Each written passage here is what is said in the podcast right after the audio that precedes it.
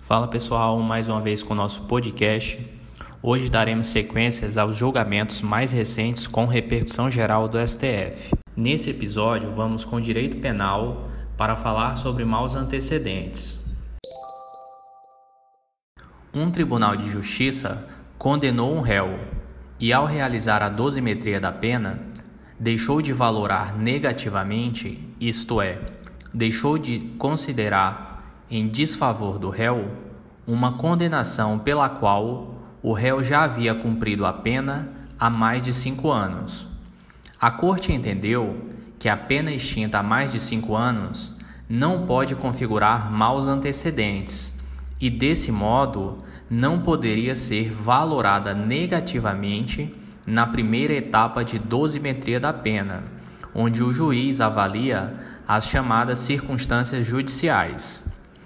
Por entender que as penas não podem ser eternizadas, o tribunal decidiu aplicar aos maus antecedentes a mesma regra prevista no artigo 64, inciso 1 do Código Penal, que, ao tratar da reincidência, determina que penas cumpridas há mais de cinco anos não servem para configurar a reincidência. Em outros termos, para o Tribunal de Justiça, pena cumprida há mais de cinco anos não servem para configurar nem reincidência nem maus antecedentes.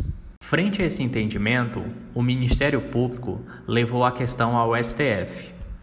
Argumentou em síntese que, ao deixar de valorar negativamente as condenações antigas como circunstâncias judiciais desfavoráveis, o Tribunal de Justiça violou o princípio da isonomia, pois não é justo tratar um réu que não possui nenhum registro criminal da mesma forma como se trata um réu que possui um histórico de condenações anteriores. Argumentou ainda que nisso não haveria nenhuma violação ao princípio da presunção da inocência.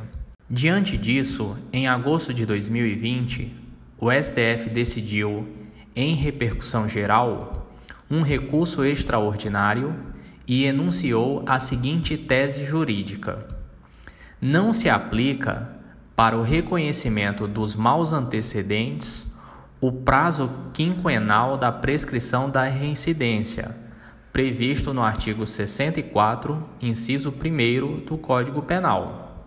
Ou seja, o prazo de cinco anos serve apenas para apagar a reincidência, mas não apaga os maus antecedentes. O STF entendeu que a reincidência e maus antecedentes são institutos diferentes e, portanto, não se deve aplicar aquela regra do Código Penal que trata da reincidência para o reconhecimento dos maus antecedentes. É isso aí, pessoal. Até a próxima.